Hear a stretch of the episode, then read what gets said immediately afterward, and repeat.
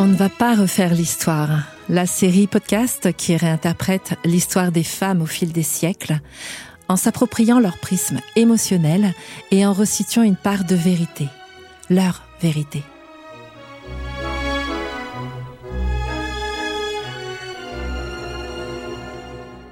Je suis Karine Micard, autrice de romans initiatiques et historiques.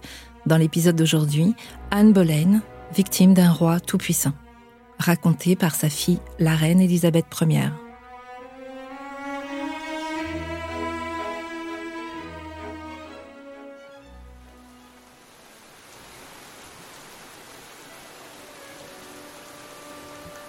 En ce matin du 25 février 1601, une pluie glaciale s'abat sur Londres.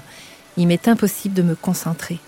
Moi, Élisabeth Ier, du haut de mon titre de reine du Royaume-Uni, de Grande-Bretagne et d'Irlande, me voici en proie à un trouble lancinant qui m'ôte toute capacité de réflexion. Je suis pire qu'un lion en cage. Vous, Robert d'Evreux, comte des sexes, l'homme que j'aime, vous vous apprêtez à mourir sous mes ordres. Vous n'avez que 34 ans, j'en ai déjà 66. De 32 ans, mon cadet, vous fûtes celui qui réellement me ravit le cœur à l'aube de ma vieillesse. Certes, mon amour pour vous n'égale à point celui que je portais à votre beau-père, mon premier amour, mon âme sœur, mon amour impossible, le comte de Leicester, Robert de Ley. Mais le jeune impétueux que vous fûtes eut raison de ma froide réserve à l'égard des hommes. Vous deviez rester à jamais mon tout dernier amant. Votre beauté, votre grâce, votre virilité, votre fierté, votre vigueur et votre impertinence ont fait de vous celui qui, quinze ans plus tôt, bouleversa mon existence. Vous n'étiez encore qu'un enfant. Je vous ai aussitôt aimé. Pourquoi m'avez-vous trahi, mon jeune amour? Ne vous avais-je point offert une position de favori et de conseiller qui vous mettait à l'abri à vie? Vous vous êtes plus d'une fois embarqué dans des expéditions navales contre l'Espagne sans mon consentement. Je vous ai chaque fois pardonné.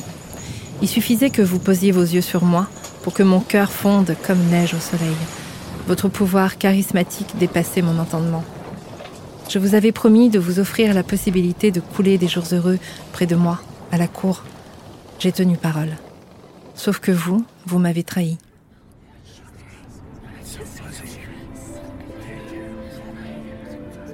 Que n'eût-il fallu que vous encouragiez un complot contre moi pour un soulèvement armé à Londres, jeune sot Vous aviez projeté de me capturer et proclamer James VI fils de ma cousine Marie Stuart d'Écosse, sur le trône d'Angleterre. Folie. Avez-vous réellement cru un instant pouvoir me dominer et me bafouer? Vous saviez pourtant que jamais, rien ni personne ne pouvait me défier, moi, moi qui ai formé la plus grande équipe d'agents experts du royaume pour faire mourir dans l'œuf toute tentative de trahison à mon encontre. Trahison que je tiens en horreur depuis toujours. La rébellion est, Dieu merci, morte dans l'œuf. Vous avez aussitôt été traduit en justice. La sentence est tombée. Toute trahison envers la reine est passible de décapitation. Vous voici donc sur le point de mourir, Robert. En mourant, vous emporterez mon cœur, mais pas mon honneur.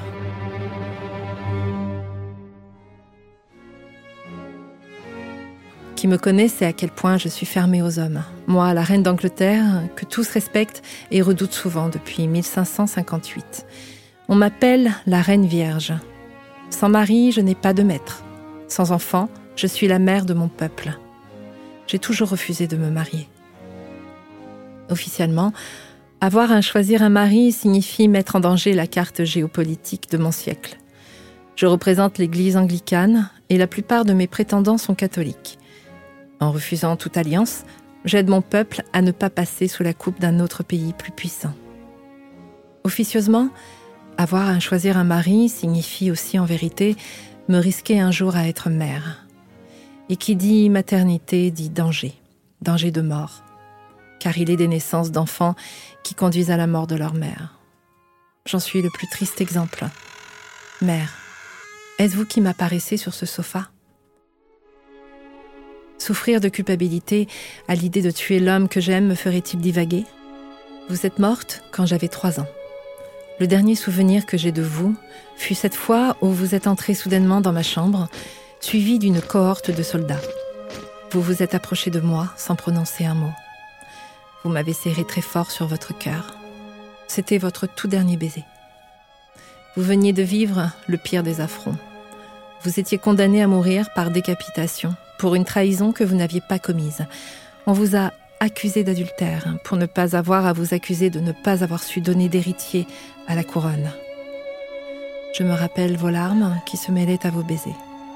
Vous n'aviez jamais cessé de m'aimer, moi, qui pourtant était la vraie raison de votre condamnation et de votre exécution.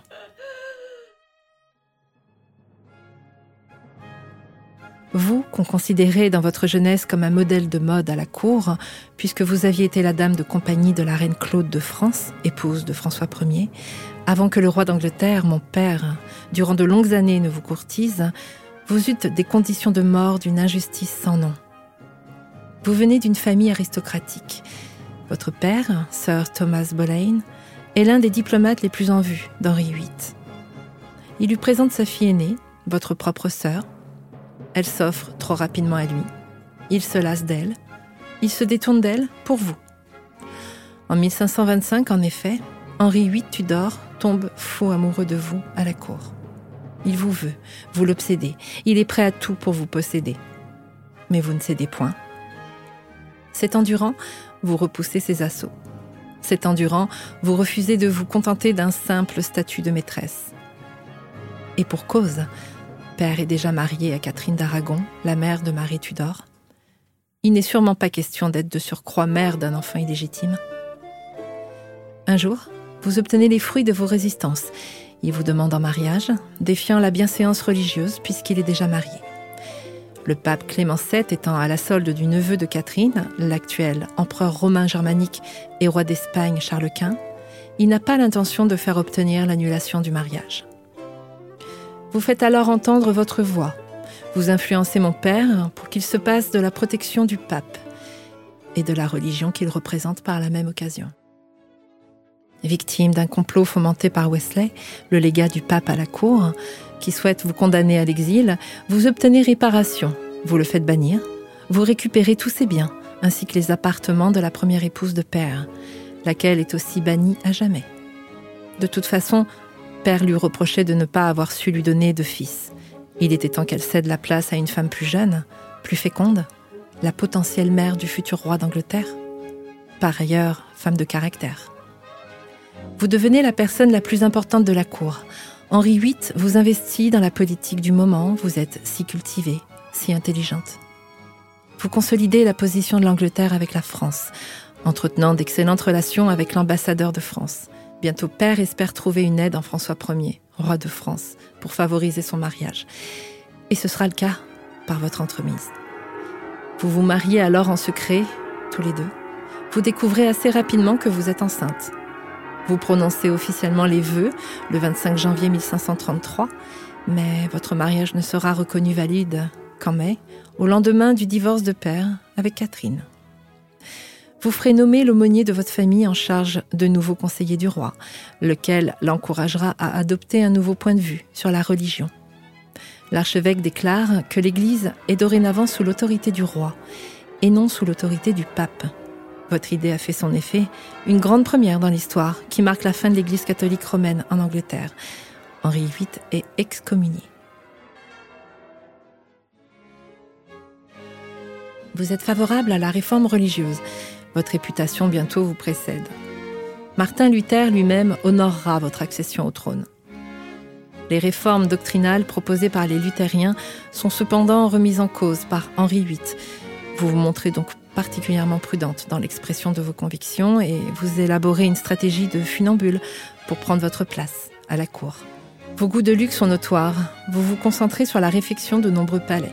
Votre garde-robe est à la mesure de vos extravagances vous présidez une cour magnifique. Pas moins de 60 demoiselles d'honneur sont à votre service. Vous imposez vos modes, vos pensées, vos affections. Le 7 septembre 1533, je nais au palais de Greenwich. On me baptise Elisabeth en l'honneur de ma grand-mère paternelle, Elisabeth d'York. On m'a dit que père avait été extrêmement déçu, lui qui s'attendait à un fils. Quand il est entré dans la salle où vous aviez accouché de moi, il n'a pas prononcé un seul mot. vous fixant avec colère et mépris à la fois. Vous en avez été traumatisé. Pour ma part, j'ai été l'objet du courroux de mon père, à ma plus grande désolation. Toute ma vie, je tentais d'obtenir sa reconnaissance. En vain. J'ai grandi au manoir de Hatfield Palace, attendant vos visites durant des heures dans ma haute chaise en bois sculpté préférée. Jamais vous ne m'avez fait défaut. Vos visites étaient régulières et vos soins étaient affectueux. Je garde en mémoire l'intensité de votre parfum lorsque vous m'embrassiez. Je ne reçus en revanche jamais aucune visite de lui. Après moi, de multiples fausses couches s'ensuivent. Vous sentez le vent tourner. Suite à un combat de joute, Père reçoit un violent coup à la tête, le privant de conscience durant deux heures. Vous êtes enceinte de 20 semaines. Son état est une telle source d'inquiétude pour vous que vous faites une fausse couche.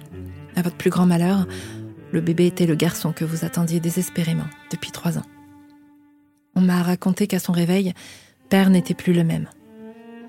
Il devint le tyran qui forgea sa réputation, condamnant à outrance qui osait défier son autorité, multipliant les sentences et les condamnations à la Tour de Londres. Vous alliez bientôt, hélas, en faire vous-même les frais. Père se sentait maudit dans sa capacité à engendrer un fils.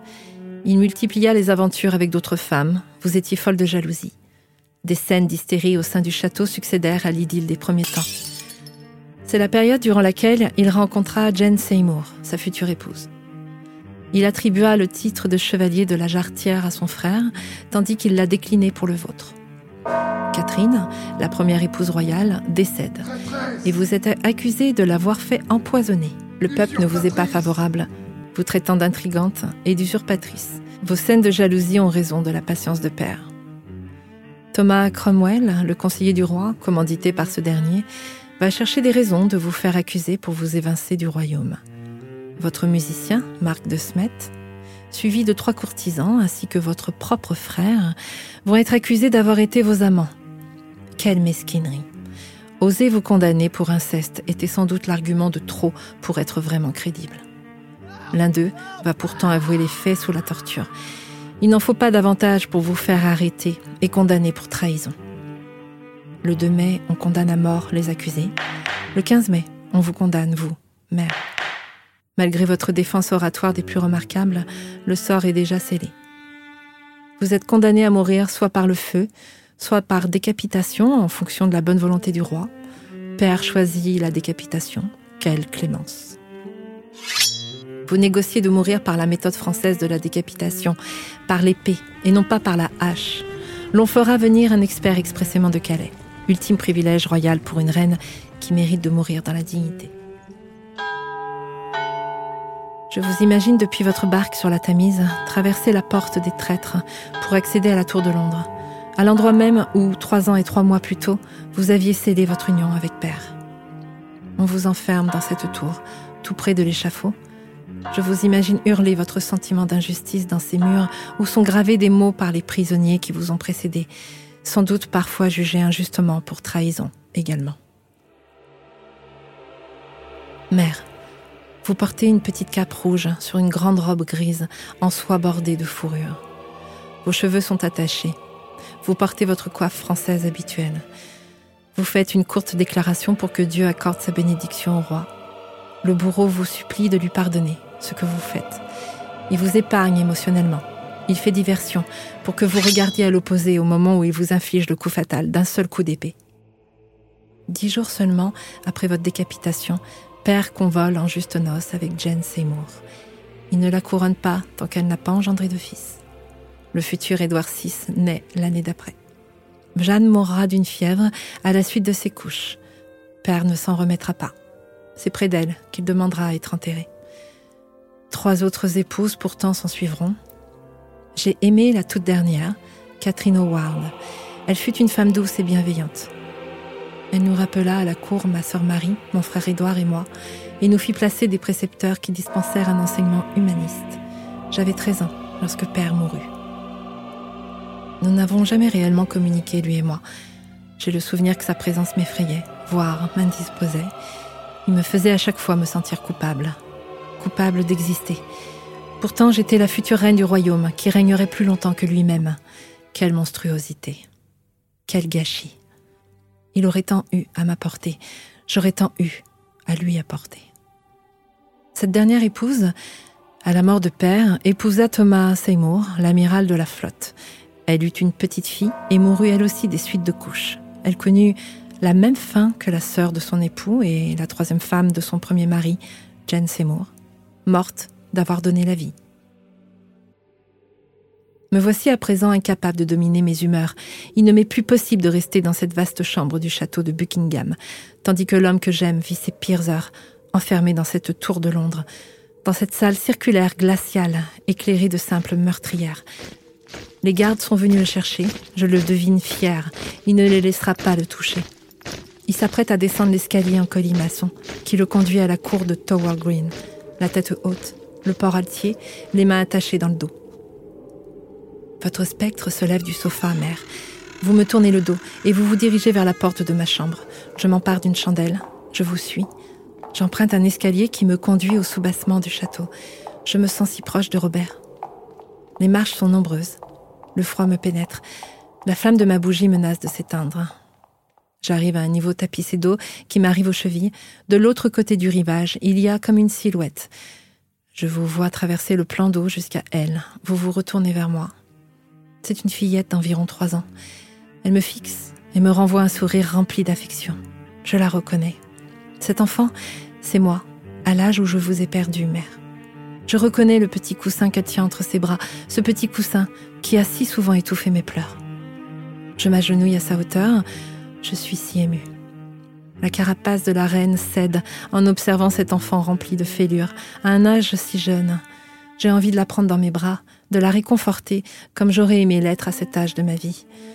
Au lieu de cela, c'est elle qui s'approche de moi. Elle pose le petit coussin dans l'eau. Elle le laisse partir à la dérive. Elle me prend dans ses bras. Elle me berce comme si j'étais un enfant. Elle me berce comme si c'était moi l'enfant. Elle me dit qu'il ne faut plus que je m'en veuille, qu'il existe une explication rationnelle qui fera s'effacer un jour ma culpabilité. Je n'ai pas à m'en vouloir d'être née fille. Je n'ai pas à croire que ma mère fut tuée par ma faute, tout comme mon père n'avait pas à en vouloir à ma mère de lui avoir donné une fille, puisque ce sont les pères qui déterminent biologiquement le sexe d'un enfant, et qu'on l'apprendrait d'ici 400 ans. Le discours de l'enfant est improbable, mais un peu comme s'il touchait une vérité universelle. Il soulève en moi une chape, d'où s'échappe un torrent de larmes, moi qui jamais ne pleure.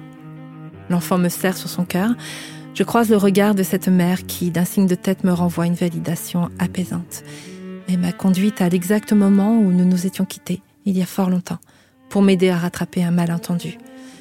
J'étais prisonnière des légendes que l'on m'avait racontées, que je m'étais racontées sur moi-même, prisonnière des histoires que je m'étais imaginées sur le monde. La vraie prison est celle qui ne se voit pas. Elle n'a ni barreaux, ni chaînes. Elle se forge dans la petite enfance par le biais de croyances. On m'avait dit que ma mère était morte par ma faute. On avait reporté sur les épaules frêles d'une petite fille les effets d'une loi biologique implacable. J'étais en vérité dans une prison de croyances alors que je me croyais libre. Cette prison me conduisait de façon lancinante vers la mort, une mort certaine, à force de culpabilité inconsciente. Le mental était une prison. Les croyances en étaient les barreaux. Robert s'apprêtait à sortir de la tour dans laquelle il était enfermé. J'étais en train de sortir de la mienne. Il était en train de marcher jusqu'à l'échafaud à Tower Green, dans l'enceinte de la tour de Londres, où son bourreau l'attendait, à l'endroit exact où, 65 ans plus tôt, la tête de mère était tombée. Et pourtant non, je n'étais pas l'impitoyable bourreau à l'image de mon père. Robert allait mourir par trahison de la couronne et pas par moi. Mère, vous étiez morte de la trahison de père et pas par moi. On allongeait Robert à plat ventre sur cette civière de la mort. Le bourreau s'emparait de la hache. Il frappait un premier coup. Je vous pardonnais, mère, à qui je devais mon entière légitimité. Il frappait un second coup. Je vous pardonnais, mon père, à qui je devais mon rang. Il frappait un troisième coup. Je me pardonnais à moi-même. Je m'autorisais enfin à exister vraiment. La tête roula dans le panier. Va, mon ange. Envole-toi vers ta liberté. Envole-toi et bâtis avec fierté et légitimité ton éternité. À cet instant, les spectres de mère et de l'enfant disparurent. Ne résonnait plus qu'un silence autour de moi. La flamme de ma chandelle venait de s'éteindre. Le spectre de Robert m'apparaissait et me souriait sans rancune. Un nouvel élan de vie en moi s'allumait. Je devenais reine, reine de mon existence, enfin.